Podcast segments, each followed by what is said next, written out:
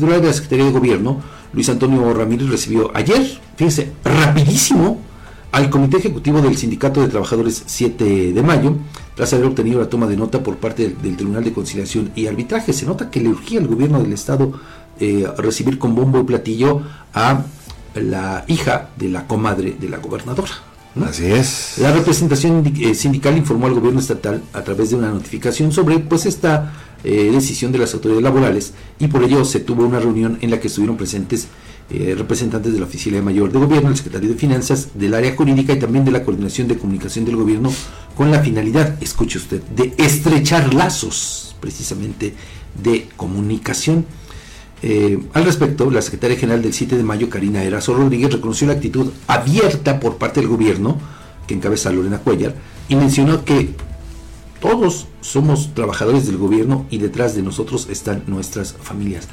Eh, bueno, pues este discurso se viene por tierra porque, pues veo, si bien son trabajadores del gobierno, pero no son propiedad del gobierno. Esa es una realidad. Pero, pues Así aquí es. lo que se infiere es eso, que más bien, pues eh, se están poniendo a las órdenes del gobierno Claro. del Estado. Digo, no es que tampoco eh, exista alguna pretensión para que se dé una confrontación, no, pero, pero vea, o sea, después de, de todo se da esta reunión y hoy, por cierto, platicaremos con eh, Enrique Eh, este, ay, su, primer apellido me olvida Cortés, este. Exactamente.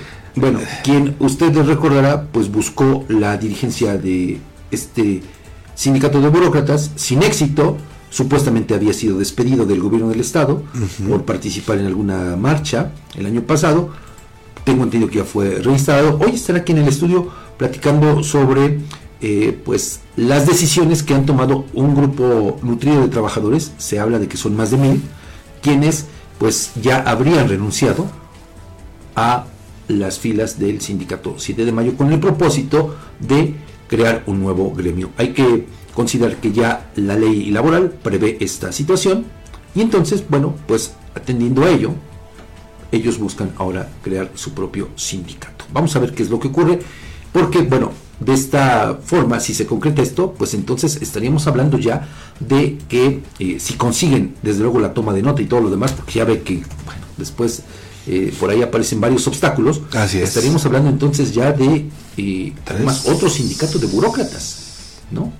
Contando el 7 de mayo, contando el 4 de octubre y eventualmente este. Así es, ¿no? ya serían tres. Aparte, eh, hay otro más, ¿no? Eh, el, el- Justo Sierra, pero ese es de No, maestros. ese es de maestros, es de maestros. Pero bueno, digo, ya te- habría tres sindicatos de burócratas. Sería el tercero. Sería el tercero. Pero bueno, Sí. eso lo platicará eh, este personaje que le digo hoy estará aquí en el estudio de La Más